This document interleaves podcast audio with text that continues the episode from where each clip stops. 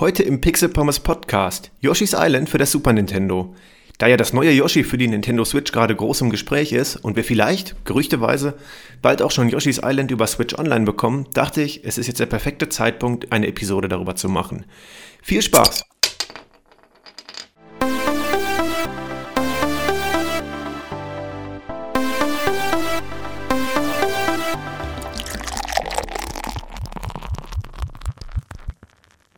Und damit wie immer herzlich willkommen zum Pixel Pommes Podcast. Heute mit einem wahren Klassiker, und zwar im Intro habe ich es ja schon angesprochen, wir reden heute über Yoshi's Island, ursprünglich für das Super Nintendo erschienen. Ähm, was gibt's vorab noch zu sagen? Ich habe gerade lecker Waffeln gefrühstückt. damit beginnt die Episode schon hervorragend, beziehungsweise der ganze Tag im Allgemeinen. ich wollte das sagen. Äh, ansonsten zum Podcast allgemein. Es hat sich nicht viel getan, außer dass ich jetzt noch ähm, ein Tool im Einsatz habe, das LUFS-Meter, womit ich die Lautstärke des Podcasts dann auf das, ähm, auf das quasi Standardformat äh, bei Podcasts anheben kann, sodass ihr dann hoffentlich kaum einen Lautstärkeunterschied zwischen meinem und den anderen Podcasts hören werdet. Oder zumindest einfach nur der Podcast ein bisschen lauter ist. Falls ihr den vielleicht in der Bahn oder im Auto hört, solltet ihr dann vielleicht mehr verstehen. Gut, das war es erstmal so als kleine Einleitung. Mm, wir fangen direkt an mit Yoshi's Island, beziehungsweise hieß es ja mit vollem Titel Super Mario World 2 Yoshi's Island, womit, womit wir schon quasi direkt äh, mitten im Thema wären, denn ich finde diese Benennung von Nintendo Super Mario World 2 ziemlich unpassend. Das gleiche haben sie ja später bei den Game Boy Advance Spielen auch nochmal gemacht, die hießen ja dann auch Super Mario Advance 2, 3 und so weiter. Und das würde ja implizieren, dass Yoshi's Island der quasi Nachfolger von Super Mario World ist was er zwar zeitlich auch ist, ich glaube, da waren so um die fünf Jahre dazwischen, aber er ist es vom Geiste her nicht, denn es ist im Prinzip ein ganz anderes Spiel und ich würde niemals Super Mario World und Yoshi's Island in einen Topf werfen. Das sind beides absolut hervorragende Meilensteine von Nintendo, die auf jeden Fall auch einen eigenen, eigenen Namen verdient haben und jetzt einfach nur Yoshi's Island nur unter Super Mario World 2 laufen zu lassen, wird dem Ganzen nicht gerecht. Und ich würde es auch auf keinen Fall als wirklichen Nachfolger bezeichnen, auch wenn es laut dieser Benennung so gesehen wird. Das ähm, würde ich einfach ausklammern. Das Spiel ist Yoshi's Island. Ich glaube, die meisten werden das so sehen und würden dahinter nicht den Nachfolger von Super Mario World vermuten. Das, das passt vorne und hinten nicht. Und ich weiß nicht, wer sich dieses Benennungsschema ausgedacht hat, aber ich vergesse das einfach. Das ist Yoshi's Island und das andere Super Mario World und das sind beides hervorragende Games. Und dann ist auch gut. Also, wir betrachten das hier nicht als Nachfolger. Wir ziehen auch keinen äh, direkten Vergleich zu Super Mario World. Also in einigen Punkten werde ich schon darauf zu sprechen kommen, aber nicht so, als würden wir jetzt hier Vorgänger und Nachfolger vergleichen. Das mache ich auf keinen Fall. Meiner Meinung nach haben wir es hier mit einem der besten Super Nintendo Games äh, zu tun, beziehungsweise wahrscheinlich auch eines der besten Games überhaupt, zumindest für mich. Fällt mir dann immer irgendwie auf, wenn ich es mal wieder spiele. Zuletzt auf dem SNES e Classic Mini von meiner Freundin. Da habe ich ein paar Welten nochmal durchgespielt, jetzt auch für den Podcast zur Recherche. Vielleicht liegt es auch daran, dass es mein erstes SNES-Game war. Ich habe es damals zum Geburtstag oder zu Weihnachten zusammen mit den Schlümpfen bekommen. Das war das SNES-Bundle mit Yoshi's Island. Das war so quasi ein Paket, was man kaufen konnte. Und da war halt eben auch ein richtig cooles Cover auf dem Karton gedruckt, kann ich mich noch dran erinnern. Ist tatsächlich auch der gleiche Gegner, den ich auch in dem Podcast-Episodenbild hier habe. Der, der, der, ähm, der blaue Blark. Ich habe ihn auch nur genommen, weil ich mich genauso an diesen Karton noch erinnern konnte, wie der Super Nintendo mit Yoshi's Island im Bundle da war. Und ähm, ja, irgendwie verbinde ich da genau dieses Bild, genau diese Szene in dem Game sehr mit dem Spiel. Und deswegen habe ich auch gedacht, nehme ich das hier einfach als Beitrags- bzw. Episodenbild. Das war irgendwie, es ist mir so immer so im Kopf hängen geblieben. Yoshi's Island ist, wie auch schon sein offizieller Vorläufer, also Super Mario World. Da haben wir jetzt einmal den Vergleich ein Sidescroller im Mario-Universum. Ich sage extra Mario-Universum, weil wir kein richtiges Mario-Spiel haben, weil wir Mario als solches gar nicht wirklich spielen. Es gibt zwar ein, zwei Stellen, wo das durch ein ähm, Power-Up passieren kann, oder passiert, dass man den dann spielt, aber in den, also im Hauptgame als solches, äh, in, in, in 98% aller Fälle spielt man die Yoshis. Erzählen wir einmal kurz die grobe Handlung. Baby Mario und Baby Luigi werden dem Storch vor der Auslieferung, könnte man sagen, beziehungsweise auf dem Weg zu ihren Eltern von Kamek entrissen. Kamek ist ein Gehilfe bzw. Bösewicht von Bowser. Baby Mario fällt dabei leider herunter und landet samt einer Karte auf Yoshi's Island. Die Yoshis machen sich dann auf den Weg, folgen der Karte, die quasi beigelegen hat, um Baby Luigi zu finden und beide zu den Eltern zu bringen. Die Storyline fügt sich von der Komplexität her quasi so würde ich sagen, perfekt in die anderen Mario-Spiele ein. Irgendwie ist es immer eine nette Verkettung von Ereignissen. Man guckt sich auch das im Intro gerne an, wenn es kurz gehalten ist. Aber für das eigentliche Spiel ist es nahezu irrelevant. Man muss ja im Prinzip immer durch das Level kommen, man muss irgendwelche Sachen finden dabei, man muss kleine Aufgaben erledigen. Aber letztendlich haben wir, ist die Storyline immer nur ein nettes Beiwerk. Das Spiel ist 1995 erschienen und sollte ursprünglich in, einer, in der gleichen bzw. sehr ähnlichen Comic-Grafik wie Super Mario World erscheinen. Dagegen hat man sich aber entschieden, weil in der Zwischenzeit Donkey Kong Country rauskam, was ja durch seine vorgerenderten Grafiken so eine Pseudo-3D-Grafik schon hatte. Also das hat ja alles eine gewisse Tiefe gehabt und es sah ja wirklich hervorragend aus.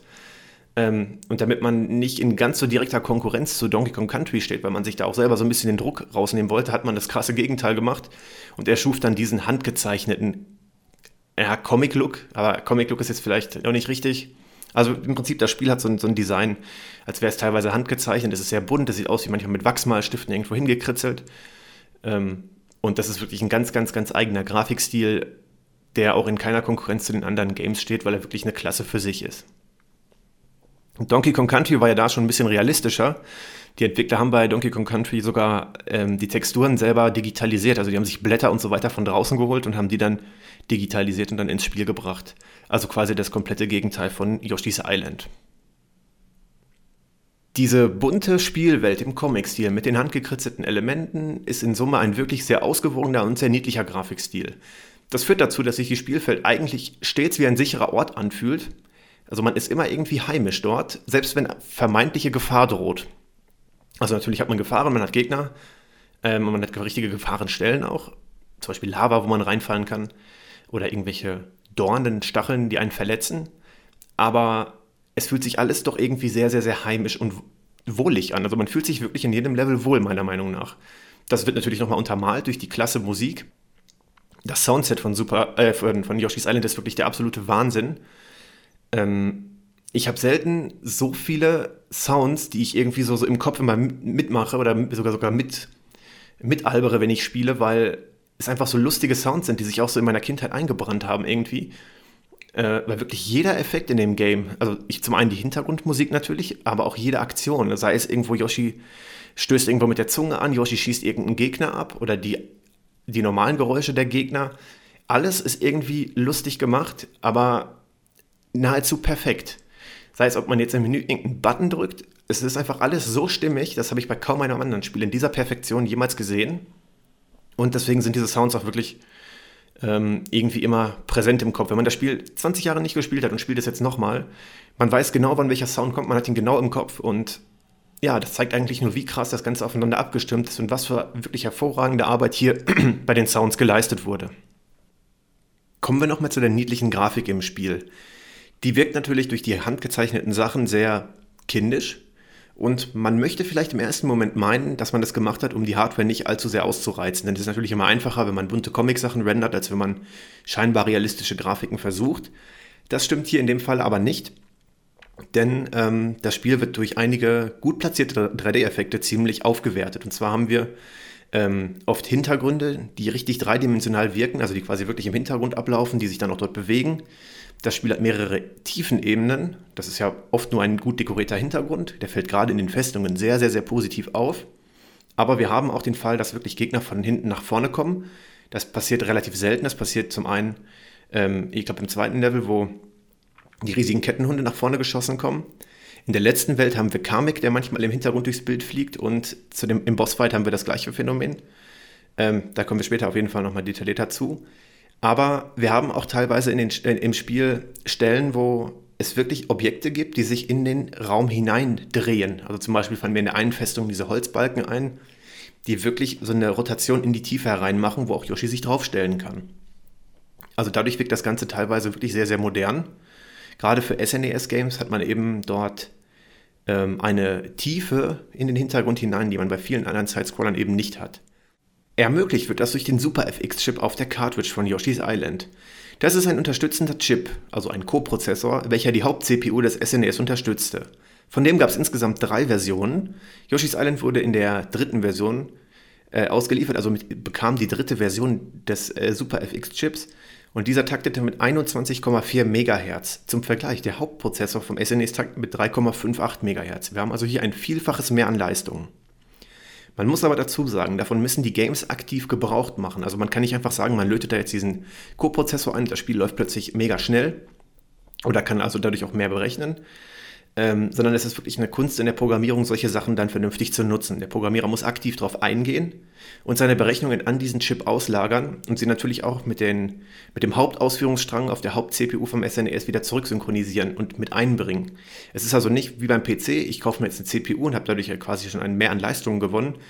Ähm, es ist tatsächlich eine sehr, sehr hohe Kunst, solche Sachen, dann diese parallelen Berechnungen, gerade wenn man auf der Haupt-CPU sehr, sehr wenig Leistung zur Verfügung hat, in Einklang zu bringen.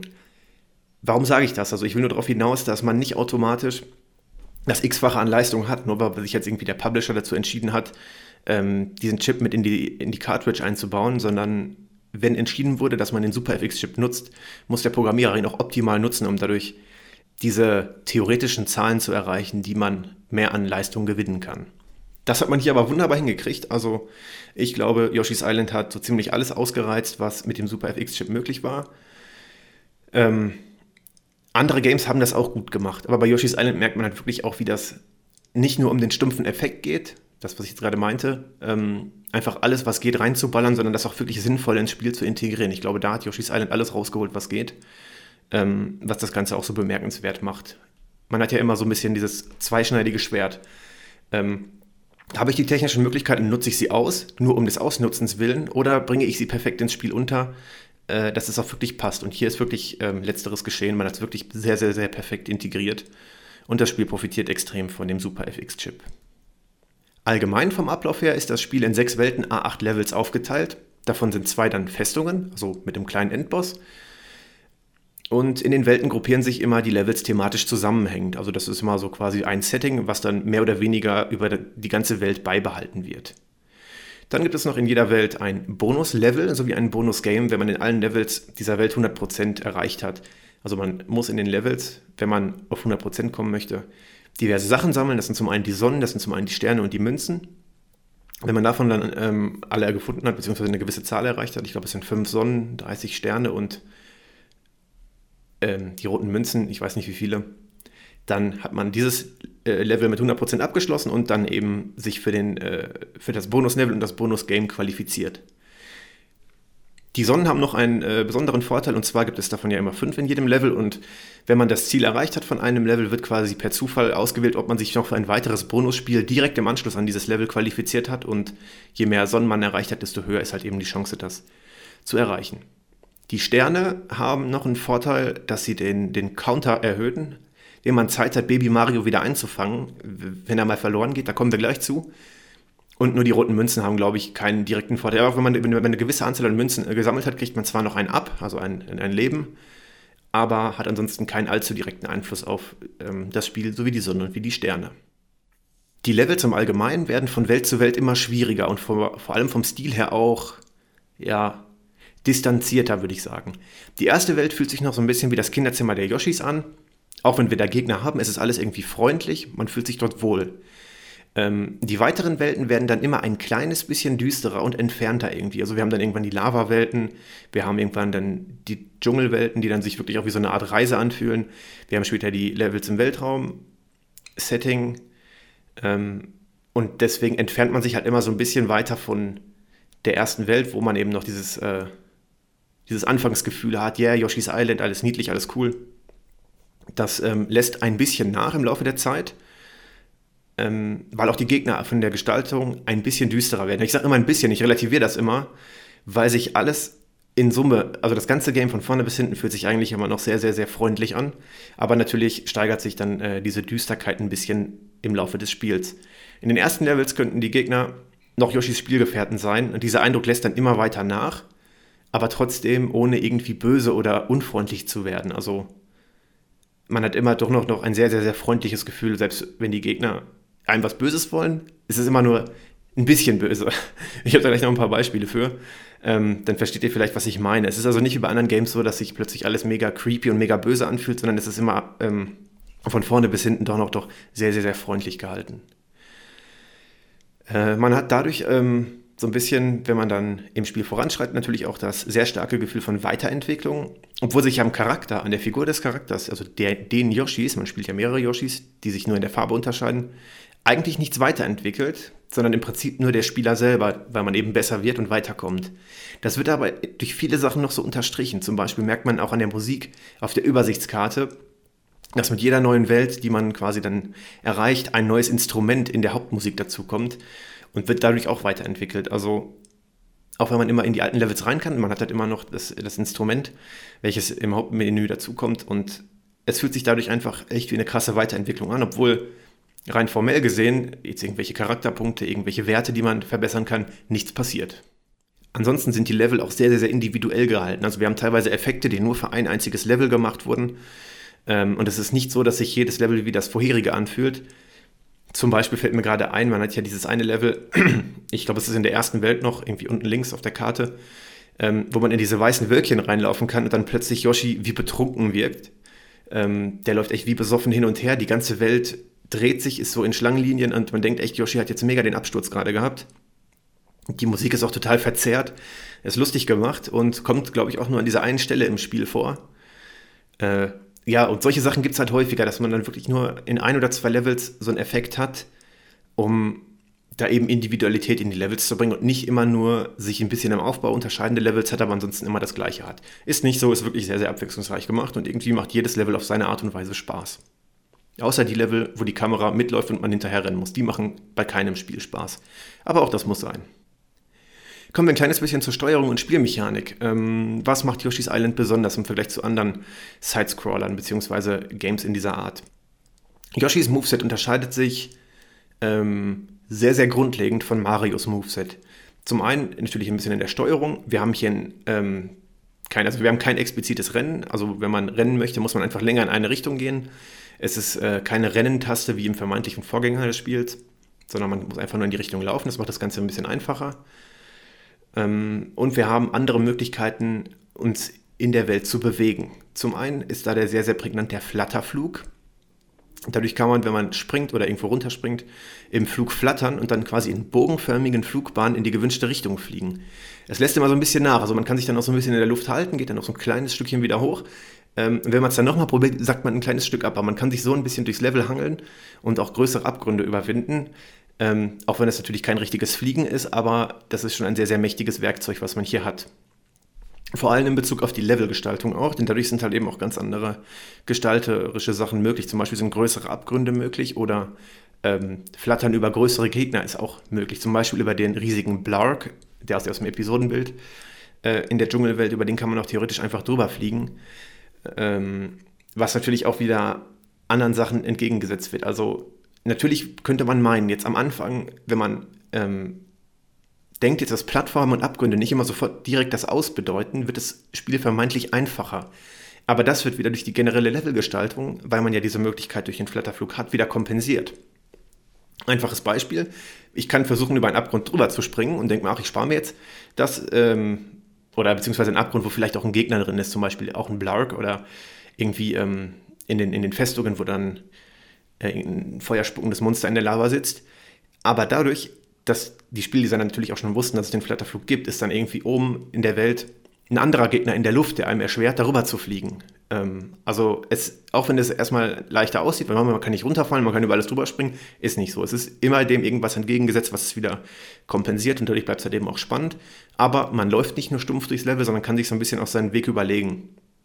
Man kann an vielen Sachen einfach vorbeirushen, einfach durchlaufen, ähm, bis man irgendwann merkt, oh Mist, die haben aber sich da dabei, was dabei gedacht, um das zu verhindern und dann springt man irgendwo in den Gegner rein und fällt dann trotzdem runter. So einfach, wie man denkt, ist es nicht, aber ein wirklich sehr, sehr mächtiges und gut eingesetztes Werkzeug hier, der Flatterflug.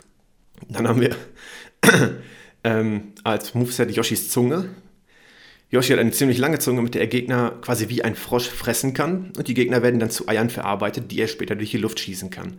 Die Zunge kann aber auch ähm, Items ein bisschen näher ranholen, wenn sie runterfallen. Also zum Beispiel, wenn man einen Eierspender hat, das ist so ein Kasten, den kann man anspringen und dann kommen da Eier raus, ähm, kann man die sich mit der Zunge näher holen oder ähm, ich glaube auch die kleinen Sterne kann man auch damit erreichen und so. Oder vor allen Dingen auch ähm, Baby Mario, wenn er wieder am Abhauen ist, kommen wir gleich zu Äh, also die Zunge ist quasi so ein verlängerter Arm von Yoshi, den man benutzen kann in alle Richtungen und sehr, sehr, sehr nützlich. Man kann damit auch einige Arten von Gegnern so ein bisschen wegschieben. Also wenn man sie nicht fressen kann, zum Beispiel die Shy Guys mit den Speeren oder auf Stelzen, ähm, die kann man damit auch so ein bisschen von sich wegdrücken. Also man hat hier sehr, sehr viele Möglichkeiten mit der Zunge, auch wenn sie kein direkter Angriffs, äh, keine Angriffsmethodik ist. Entweder frisst man den Gegner direkt oder man kann ihn ein bisschen auf Distanz halten. Es passiert halt fast immer irgendwas, wenn man die Zunge benutzt. Ja, und dann, wie gerade schon erwähnt, die Gegner werden zu Eiern verarbeitet und dadurch haben wir auch halt eben die Eier-Projektilangriffe. Also Yoshi kann die Eier, die er hat, ich glaube, er kann immer fünf oder sieben Stück hinter sich hertragen. Wenn er einen Gegner gefressen hat, dann wird daraus ein Ei und das kann er hinter sich hertragen. Kann er diese Eier verschießen. Beim Schießen, wenn man das aktiviert, kommt so ein Fadenkreuz, welches dann immer hoch und runter geht. Und man, man drückt dann in dem Moment, wo man gerne schießen möchte und schießt dann sehr präzise in diese Richtung. Man kann das Fadenkreuz auch mit L oder R anhalten, um ähm, irgendwas abzuwarten oder einfach zu kontrollieren, ob die Flugbahn passt. Und das ist auch ein sehr, sehr mächtiger Move, denn hierdurch werden erstmal Distanzangriffe ermöglicht. Ähm, man kann versteckte Wölkchen mit irgendwelchen Items oder diesen lustig bouncenden Schaltern finden. Ähm, es wird aber an vielen Stellen auch einfach mehr erwartet. Zum Beispiel hat man dadurch einfache physikalische Aufgaben wie über die Bande schießen, um irgendwelche Sachen im Spiel zu erreichen oder um sich gewisse Erdblöcke kaputt zu schießen. Das ähm, wurde halt eben sehr, sehr, sehr stark ins Spiel mit integriert. Oftmals kommt man auch ohne Eier gar nicht weiter. Man muss sich also dann immer welche suchen. Meistens ist von der, vom Gameplay her immer irgendwo dann der Eierspender oder eine Gegnerquelle platziert, sodass man die fressen kann. Aber es ist kein nettes Beiwerk, sondern es ist wirklich sehr, sehr, sehr aktiv ins Spiel mit integriert. Das ist eine der Hauptsteuerungsmöglichkeiten und Angriffsmöglichkeiten. Das greift auch direkt in das Schadenssystem von Yoshi's Island rein, denn Yoshi kann durch Gegner eigentlich nicht verwundet werden. Es gibt Möglichkeiten, wie er grundsätzlich verwundet werden kann. Das ist, wenn er auf Stacheln draufspringt, wenn er in Lava reinspringt, dann ähm, ist Game Over, beziehungsweise das Level dann. Falls man mehr Leben hat, kann man natürlich dann beim Sternenkreis oder von Anfang an wieder anfangen. Aber ein Gegner kann Yoshi erstmal nichts wirklich antun. Er ist dann erstmal für wenige Sekunden, ein bis zwei Sekunden gefühlt bewegungsunfähig, bleibt kurz am Boden liegen, aber er kann durch den Gegner nicht sterben. Stattdessen verliert er Baby Mario, denn der fliegt ab dann in einer Blase durch das Level und kann wieder eingefangen werden. Der sitzt dann wirklich in so einer Seifenblase und fliegt munter komplett durch das ganze Level hin und her. Das baut einen ziemlichen Druck auf, denn dabei zählt ein Countdown runter. Der regeneriert sich immer automatisch auf 10 Sekunden, wenn man Baby Mario gerade auf dem Rücken sitzen hat. Ähm, der auch durch die gesammelten Sterne wieder aufgefüllt werden kann. Das heißt, man kann also theoretisch auch dann mehr Sekunden bekommen, wenn man fleißig Sterne gesammelt hat. Und wenn der Countdown aber abgelaufen ist, kommen Carmex Helfer und nehmen Baby Mario mit und man hat verloren. Also sprich, wenn man vom Gegner getroffen wurde, fliegt Baby Mario durchs Level und das Einzige, worauf man sich dann konzentrieren muss, ist, Baby Mario wieder zurückzuholen. Dafür reicht es, ihn irgendwie zu, zu erreichen. Das kann sein, man springt einfach in ihn rein, man kann es auch mit der Zunge probieren. Man muss also irgendwie diese Blase zum Zerplatzen bringen und dadurch Baby Mario wieder auf seinen Rücken bringen. Dann zählt der Countdown wieder auf 10 Sekunden hoch. Es klingt im ersten Moment einfacher, als direkten Schaden vom Gegner zu nehmen. Ist es aber überhaupt nicht, denn es erzeugt spielerisch sehr, sehr, sehr viel Druck, weil alle Ereignisse dann irgendwie immer auf einmal eintreten. Es folgt der erste Hit vom Gegner. Also man wird getroffen, man rennt in den Gegner rein oder was auch immer. Baby Mario geht verloren und fliegt dann in der Blase dann im Level hin und her. Yoshi kommt kaum los, weil er wieder vom Gegner getroffen wird, hat dann diese ein bis zwei Sekunden Bewegungsunfähigkeit. Baby Mario schreit, es kommt dramatische Musik. Man sieht schon, dass Kamex Helfer schon langsam kommen. Und man muss dann in dieser Lage versuchen, Baby Mario zu erreichen. Das klappt meistens, aber nicht immer. Denn man wird auch nervös, man, man, man drückt dann vielleicht einfach wild auf den Tasten herum. Es ist also ein eigentlich recht gut gemachtes ähm, Gameplay-Werkzeug, was die ähm, Entwickler sich hier ausgedacht haben, weil es eben so emotional durch diesen Druck, durch die Musik und so weiter, also es erzeugt wirklich richtig Stress in einem in dem Moment, ähm, sehr, sehr direkt auf den Spieler einwirkt. Und ja, das, das ist eben extrem cool gemacht. Ähm, das Kamex Helfer Baby Mario erreichen passiert tatsächlich relativ selten, wenn man vernünftig spielt. Also ähm, es ist nicht wirklich schwer, aber es passiert halt nun mal auch, dass, äh, dass er verloren geht. Und noch ein ganz wichtiger Punkt in der Spielmechanik ist, dass Yoshi sich durch gewisse Items verwandeln kann. In der Spielwelt sind dann immer auch so, so, so, so ähm, Luftblasen platziert, wo dann irgendwie so ein Item drin ist, wodurch Yoshi sich verwandeln kann. Zum Beispiel in einen kleinen Hubschrauber, ähm, in ein U-Boot, in ein Maulwurfartiges Gefährt, welches graben kann, ein Auto oder einen äh, Zug und kann dann für eine gewisse Zeit eben weitere Fähigkeiten ausführen. Zum Beispiel buddeln, ein bisschen fliegen, mit dem Auto fahren äh, auf Zeit. Und am Ende wird Yoshi immer wieder in seine ursprüngliche Form gebracht. Das ist also immer nur ein ganz, ganz kurzer Levelabschnitt. Aber dieser Abschnitt hat halt eben extrem viel Spaß gemacht, weil man komplett aus seinem Moveset ausbricht und halt eben sich ganz anders verhalten kann. Ich glaube, ich habe mal gelesen, dass eigentlich ursprünglich noch weitere ähm, Varianten geplant waren, sich zu verwandeln, aber auf die hat man dann verzichtet. Aber man hat hier schon eine gewisse Abwechslung drin, um halt eben auch mal andere Sachen zu machen, als mit dem Standard-Moveset von den Standard-Yoshis. Es gibt dann noch eine Besonderheit. In manchen Levels, spontan fällt mir nur eins ein, aber es könnte auch sein, dass es noch ein zweites gibt, kann man auch Baby Mario spielen. Der kann nämlich extrem schnell laufen und kann ähm, dadurch auch Wände hochrennen, kann über, quasi über Kopf rennen, wenn es wie so ein Looping geformt ist. Auch sehr, sehr cool gemacht, macht Spaß. Ähm, und ja, das ist halt eben der einzige Punkt, wo man Baby Mario dann spielen kann. Allgemein zu den Landschaften und der Spielwelt ist bemerkenswert, dass es zerstörbare Landschaften gibt. Okay, die gab es auch schon vor Yoshi's Island, aber ich fand den Einsatz hier besonders gut gelungen. Ähm, das sind in den meisten Fällen so gewisse Erdblöcke, die einem den Weg versperren, ähm, Items verstecken oder irgendwelche anderen Sachen verstecken, Gegner verstecken. Oder es ist auch quasi manchmal der Boden unter einem und man muss aufpassen, dass man ihn eben nicht beschädigt. Ähm, und dadurch hat man eben Teile der Levels so, dass man sie freischießen muss mit den Eiern oder eben nicht freischießen muss, weil sie den Boden unter einem bilden. Und das ist auch ein sehr, sehr tolles Gameplay-Element, weil ähm, man hat ja auch zum Beispiel die Cooper-Panzer von, äh, von den Gegnern, die man auch eben dann äh, mit der Zunge erreichen kann und dann wieder ausspucken kann und dann bouncen die so hin und her. Also die schießen dann extrem schnell durch die Landschaft. Und wenn man den Panzer dann zwischen oder in so, quasi in so eine Art Block von, von der zerstörbaren Spielwelt spuckt, bounced er gegen die Wände und macht bei jedem Mal ein bisschen was kaputt. Und irgendwann erreicht er den Gegner, haut dann die nächste Gegnerkette um, wie auch immer. Äh, das sind halt vielfältige Möglichkeiten, die man durch diese zerstörbaren Landschaften hat. Es gibt auch ganz coole Level. Zum Beispiel fällt mir das eine Level gerade ein, wo man mit einer Stampfattacke von oben nach unten fast durchs ganze Level sich auf den Boden stampfen kann. Wenn man zu weit gestampft hat, zwischendurch kann man so auch abbiegen nach links und rechts. Dann muss man gucken, wie man wieder hochkommt. Da sind dann diese Sprungbälle. Aber es macht halt irgendwie extrem viel Spaß, sich durch das ganze Level quasi mit der Stampfattacke zu, zu, ähm, zu stampfen. Ähm, weswegen diese, diese zerstörbaren Welten hier nochmal Erwähnung finden sollten. Dann gibt es diese lustigen bouncenden Materialien. Das ist wie so eine Art Schaumstoff, in, den, oder in dem Yoshi quasi mit dem Kopf stecken bleiben kann, wenn er irgendwo ähm, rüberspringen möchte. Das ist, es greift wieder ganz gut zu dem Punkt, äh, zu, den, zu dem Flatterflug, denn das ist in den, großteils glaube ich, in den Festungen äh, verwendet worden, wo man über so einen Stachelabgrund flattern muss, von Plattform zu Plattform. Man darf aber nicht zu hoch flattern, weil man sonst eben mit dem Kopf in diesem bouncenden Schaumstoff stecken bleibt. Das äh, setzt dem ganzen Flatterflug, der es ja vermeintlich einfacher macht, wieder sowas entgegen, was es dann im Endeffekt sogar noch komplizierter macht. Ja, und dann haben wir, wie schon gesagt, noch die 3D-Elemente in der Spielwelt, die sehr, sehr, sehr detaillierte Hintergründe in den Levels ermöglichen, vor allem in den Schlössern.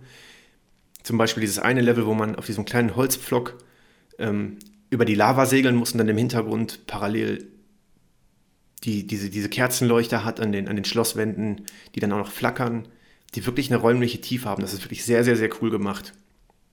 Und wie schon gesagt, auch die aktiv, äh, aktiven 3D-Elemente wie die rotierenden Bretter, auf denen Yoshi quasi eine Runde drehen kann, die sich also in die Tiefe reindrehen.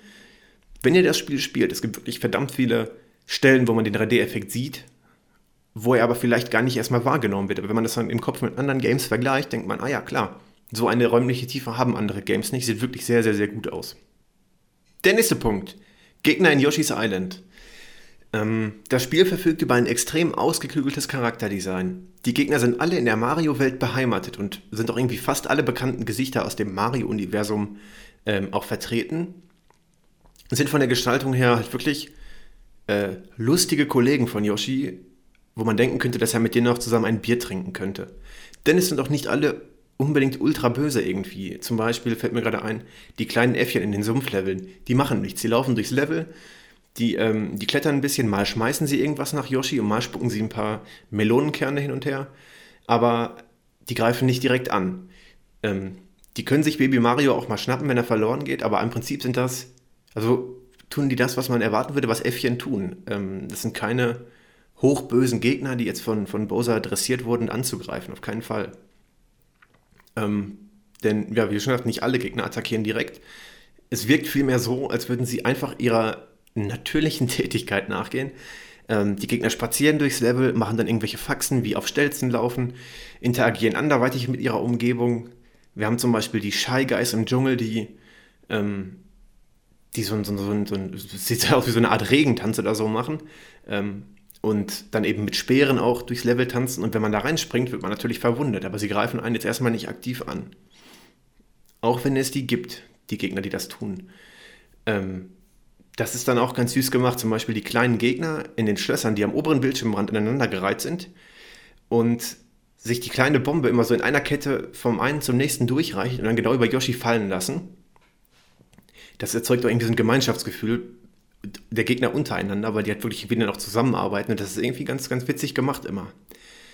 Gut, dann gibt es auch noch direktere Sachen, wie zum Beispiel den Kettenhund, der einen durchs Level jagt.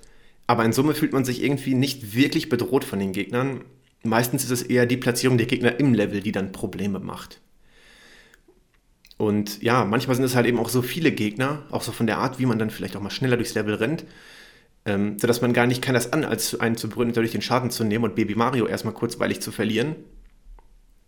Aber meistens passiert es dann wirklich eher durch, nicht unbedingt immer durch aktive Angriffe vom Gegner selber. Später wird man phasenweise auch beschossen und beworfen, aber das steigt erst im Laufe des Spiels an und hält sich wirklich sehr, sehr in Grenzen. Also die Gegner sind immer irgendwie ziemlich, ziemlich freundlich gemacht. Die ganze Gestaltung ist freundlich. Von, ich sag mal, ausnahmslos allen Gegnern, auch wenn sie böse wirken sollen. Ähm, durch den generellen Stil des Games fühlen die sich nicht so böse an. Und es ist immer trotzdem alles freundlich. Das, ist, das, kann man, das kann man sagen. Das ganze Game von vorne bis hinten ist freundlich. Mm, die Proportionen sind auch ebenfalls sehr ausgeglichen. Die meisten Gegner sind kleiner als Yoshi oder versuchen irgendwie witzige Dinge, um größer zu wirken. Zum Beispiel die Shy Guys die auf Stelzen rumlaufen. Ähm, wir haben auch große Gegner im Spiel, zum Beispiel die Blarks. Die sind aber fix an einer Stelle und eigentlich nicht wirklich eine Gefahr für Yoshi, weil wir unseren Schachzug, den wir machen, gut überlegen können und haben keine übermäßigen Überraschungsmomente mit denen. Die Größe der Gegner ist auch Konzept des Spiels, denn die Endbosse sind meistens kleine normale Gegner, die von Kamek durch einen Fluch überdimensional groß werden. Ähm, trotzdem sind die Bossfights irgendwie alle lustig gemacht äh, die Ernsthaftigkeit steigt so ein bisschen mit dem Voranschreiten in der Spielwelt, aber die meisten Bossfights sind halt eben kleine Gegner, die stehen erstmal lustig im Raum, dann kommt Kamek, sagt irgendwas, verflucht sie, sie werden überdimensional groß und müssen dann attackiert werden. Und dann gibt es auch die, so, so, immer so Sonderfälle, wie zum Beispiel der Frosch-Endboss, äh, von dem man gefressen wird und dann in seinem Magen kämpft. Vielleicht war das auch die Ursprungsidee zu Mario und Luigi Bowser's Inside Story, keine Ahnung. Nintendo war ja schon immer so bekannt dafür, dass sie viele Ideen, die sie früher schon mal ähm, mehr oder weniger nebenbei gemacht haben, als Teil eines Spiels, dann später nochmal in einem ganz eigenen Game wiederverwendet haben, weil erst Jahre später dann klar wurde, dass die Idee vielleicht richtig, richtig gut war. Äh, ja, solche Fälle gibt es dann auch irgendwie, aber meistens sind es wirklich eben Gegner, die einfach nur verflucht und damit überdimensional groß werden. Wenn man so alle sechs Welten durchgearbeitet hat, hat man schon eine gewisse Spielzeit erreicht. Es geht relativ schnell, aber wenn man gerade auch noch die Punkte alle sammeln möchte, um auf 100% zu kommen, kann man dort in dem Spiel auch einige Stunden verbringen. Wenn man das gemacht hat, landet man irgendwann beim Endgegner Bowser Jr. Ich habe wirklich selten einen so bemerkenswerten Endgegner gesehen wie Bowser Jr. Denn viele Games setzen beim Endgegner natürlich auf die proportionale Größe zum Spieler und sehr dramatische Musik. Aber selten wechselt das Setting so krass wie bei Yoshi's Island. Denn, ich habe es ja glaube ich schon tausendmal gesagt in diesem Podcast, vorher war das ganze Spiel eine heimische Umgebung irgendwie, in der man sich sehr wohl gefühlt hat. Das waren die lustigen Malereien, witzige Gegner, freundliche Umgebungen, selbst wenn sie düster gezeichnet waren. Aber alles war bis dahin ein quasi in sich geschlossenes Biotop, in der sowohl die Yoshis als auch die Gegner beheimatet sind. Man hat selten das Gefühl gehabt, dass man da aus dieser Umgebung rausgezehrt wird. Und jetzt spielt man so das letzte Level im Spiel das Leveldesign ist natürlich sehr angemessen für den letzten Bossfight, passt auch zur etwas düstereren Stimmung der sechsten Welt. Und dann landet man irgendwann in Bowser Juniors Spielzimmer, bei dem ganz viel Spielzeug rumliegt, die Wände sind bemalt und da sitzt so ein Mini-Bowser. Allerdings immer noch in der Festung natürlich, das Kinderzimmer-Setting bezieht sich so auf den Hintergrund. Ähm, die Mauern drumherum und der Boden sind immer noch der Festungsstil. Und ja, dann kommt Kamek, sagt auch wieder sein paar, seine paar Worte und dann geht erstmal der kleine Kampf los. Nachdem man, ähm, also Bowser Jr. versucht dann einen mit einer Stampfattacke zu attackieren und man muss selber eine Stampfattacke auf den Boden machen, um dann so eine Bodenwelle auszulösen, die dann ähm, Bowser Jr. trifft. Und wenn man das ein paar Mal geschafft hat, verflucht Kamek auch Bowser Jr. erwartungsgemäß, wie bis jetzt bei allen Endbossen. Er wird riesig, der Bildschirm wird schwarz und die gesamte Festung beginnt einzustürzen. Dann ändert sich die Musik so radikal wie noch nie zuvor im Spiel. Die Wände der Festung sind eingestürzt, der Boden ist zertrümmert, man kann überall runterfallen.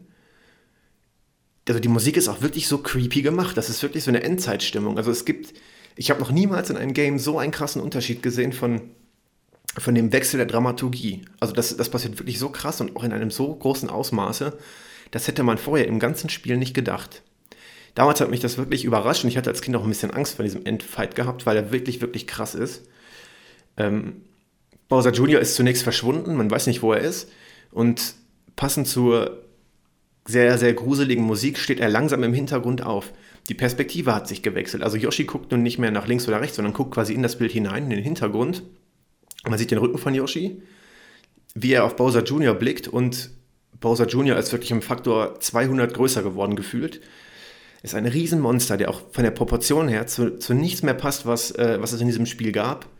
Und er kommt halt eben immer näher. Dadurch wird sehr viel Druck erzeugt auf den Spieler, denn es war auch so, dass noch niemals uns ein Gegner so direkt angeguckt hat. Das ist ja auch immer so eine, so eine psychologische Sache. Die Gegner haben sich, oder Yoshi und die Gegner haben sich immer angeguckt und wir haben das Ganze von außen beobachtet. Nun sind wir aber erstmalig in der Perspektive, dass wir dem Gegner direkt in die Augen gucken und Yoshi vor uns steht. Und dadurch wirkt Yoshi aber auch sehr klein, weil wir quasi aus unserer vor dem Fernseherperspektive auf diesen riesigen Bowser gucken, Bowser Jr., und davor steht der kleine Yoshi mit Baby Mario auf dem Rücken, der plötzlich sehr, sehr klein wirkt. Vorher hat er in der Welt mit den Gegnern, mit dem Setting passend gewirkt. Es war halt wirklich ein in sich abgestimmtes Biotop. Und plötzlich ist der kleine Yoshi gegen diesen wirklich ultra, ultra mächtigen Bowser Jr. im Kampf. Bowser Jr. spuckt Feuerbälle in Richtung Yoshi, der muss dabei ausweichen. Ab und zu fallen auch Steinbrocken noch runter, die dann noch mehr von dem Boden kaputt machen. Da muss man also aufpassen, dass man nicht reinfällt. Aufgabe von Yoshi ist es nun, auf Bowser Jr. zu schießen und ähm, ja, ihn damit auch zurückzudrängen, denn er kommt auch wirklich phasenweise angerannt, was wirklich sehr, sehr, sehr viel Druck erzeugt auf den Spieler. Ähm, den kann man dann aber, wenn man dann Bowser Jr. trifft, auch ein bisschen nach hinten drängen. Das löst das Ganze wieder so ein bisschen auf. Und das ist natürlich auch ein krasser Einsatz der, der, der 3D-Technik in dem Spiel. Denn der Gegner kommt immer näher, wird größer und dadurch haben wir eben die dritte Dimension, die Tiefe. Ähm, hier auch nochmal sehr, sehr, sehr stark benutzt, beziehungsweise wahrscheinlich sogar am stärksten benutzt in dem ganzen Spiel gesehen. Ja, und dieses heimische Gefühl, was wir bis jetzt immer hatten, geht kaputt, denn die ganze Welt von Yoshi's Island bricht quasi zusammen und diese Transformation ist wirklich, wirklich, wirklich extrem gut gelungen. Sehr, sehr creepy gemacht. Früher hatte ich richtig Angst gehabt als Kind. Mm, aber es ist wirklich einer der epischsten Bossfights, die man so quasi ähm, von einem Super Nintendo-Spiel, aber vielleicht auch von, von Spielen allgemein. Also wenn ich jetzt eine Top 10 machen würde der besten Bossfights in der Videospielgeschichte, würde ich den auf jeden Fall mit reinnehmen. Mm, weil es wirklich wenig Spiele schaffen, den Unterschied vorher und dann dieser Spannungsbogen in dem Bossfight so krass zu machen. Das, das ist wirklich, wirklich ganz, ganz große Kunst gewesen. Oder beziehungsweise ist es heute noch wenn man den, ähm, den Bossfight heute noch macht, wenn man vorher das ganze Spiel gespielt hat, wirkt er immer noch so krass wie damals. Das Game ist auch sehr, sehr gut gealtert. Die Grafik sieht heute noch extrem gut aus. Sie skaliert auch auf den großen Fernsehgeräten sehr gut. Das tun die meisten Super Nintendo-Spiele ja irgendwie. Aber auch vom Spielgefühl her fühlt es sich heute noch nicht alt an, denn es ist immer noch sehr, sehr agil, schnell. Äh, es fühlt sich also auf, kein, auf keinen Fall irgendwie träge an. Und vor allen Dingen, es passt auch irgendwie gut in die Zeit, denn man muss nicht fünf Stunden spielen, wenn man das Super Nintendo anmacht, dann durch die kleinen Levels hat man eben, wie bei den meisten Mario-Spielen, sehr, sehr kurze und unabhängige Spielabschnitte, die man dann ähm, spielen kann. Das ist also sehr, sehr gut, kann ich nur empfehlen. Kann man auf dem Super Nintendo von früher spielen, hoffentlich habt ihr noch eins. Wurde, glaube ich, auch mal auf der Virtual Console von irgendeiner Nintendo-Konsole wieder veröffentlicht. Ansonsten auf dem Super Nintendo Classic Mini kann man das spielen und vielleicht ja bald auch auf Switch Online. Dann gab es noch eine Game Boy Advance Version, die auch ganz gut war. Die habe ich aber wenig gespielt. Ähm, aber da kann man sich das Spiel auch für unterwegs dann auf äh, Cartridge für den Game Boy Advance kaufen. Das Ganze ist natürlich nur ein Singleplayer-Spiel. Ähm, es gibt einen Tastencode, den man im Menü drücken kann, um auch die. Äh, es gibt, also es gibt in manchen Levels so kleine Minispiele, die man äh, in so Hütten findet. Die kann man dann gegen so einen Gegner spielen. Das ist etwa so ein, so ein Ballonplatzspiel, wo man ähm, verloren hat, wenn der Ballon auf der einen Seite platzt, also bei sich selber, und man kann den Ballon zurückspielen, indem man eine Tastenkombination eingegeben hat, die am oberen Bildschirmrand angezeigt wird. Es geht dann da um Schnelligkeit beim Eingeben oder das ähm, Melonenkern mit dem Gegner. Das kann man in der, also in den eigentlichen Levels, kann man das gegen, den, gegen die CPU spielen und kann dann dafür ein Item gewinnen. Was man dann später im Level als solches einsetzen kann. Über Pause kann man sich das Item dazu holen. Aber diese Spiele kann man auch dann über den Tastencode im Menü ähm, gegen den zweiten Spieler spielen. Aber ansonsten hat ähm, das Spiel keinen Mehrspielermodus. Aber da es ja so Levels sind, die wirklich auch teilweise kurz sind, die auch relativ kurzweilig sind und in sich abgeschlossen sind, kann man auch wunderbar zu zweit spielen, indem man sich zum Beispiel abwechselt oder bis einer tot geht. Ähm, also man kann es auch wirklich gut zu zweit spielen. So, das war der Podcast zu Yoshi's Island hier auf pixelpommes.de. Ich hoffe, er hat euch gefallen. Ich würde mir vorbehalten, vielleicht irgendwann noch einen zweiten Teil zu machen, denn jetzt haben wir quasi nur die Besonderheiten von Yoshi's Island besprochen. Ich habe aber wenig über die allgemeinen ähm, Dinge erzählt. Also ich habe jetzt bin wenig auf einzelne Levels eingegangen, weil ich dachte, wenn ich das jetzt chronologisch erzähle, ist es auch relativ langweilig. Ähm, sondern habe eher versucht, die Gameplay-Elemente herauszustellen und was das Spiel ausmacht, wie es, ja, wie es sich so entwickelt hat, also im Vergleich zu den anderen Super Nintendo-Spielen. Ich hoffe, es hat euch gefallen. Aber wie gesagt, eventuell kommt irgendwann nochmal ein zweiter Teil von Yoshi's Island. Also dem Yoshi's Island Podcast. Ich hoffe aber, der erste Teil hat euch gefallen. Wenn er euch gefallen hat, oder auch wenn nicht, lasst mir gerne eine Bewertung auf iTunes oder den anderen Podcast-Portalen da. Wenn ihr Fragen, Anmerkungen, Kritik habt oder vielleicht auch ein Lob, dann ähm, könnt ihr mir eine E-Mail schreiben, carsten.pixelpommes.de oder auf Twitter pixelpommes-de oder auf Instagram pixelpommes-retro. Ansonsten gibt es die nächste Folge in 14 Tagen. Das Thema werde ich noch nicht verraten. Ähm, das könnt ihr dann auf Twitter oder Instagram lesen. Also folgt mir gerne, wenn ihr mögt. Und ansonsten würde ich sagen, bis zur nächsten Episode.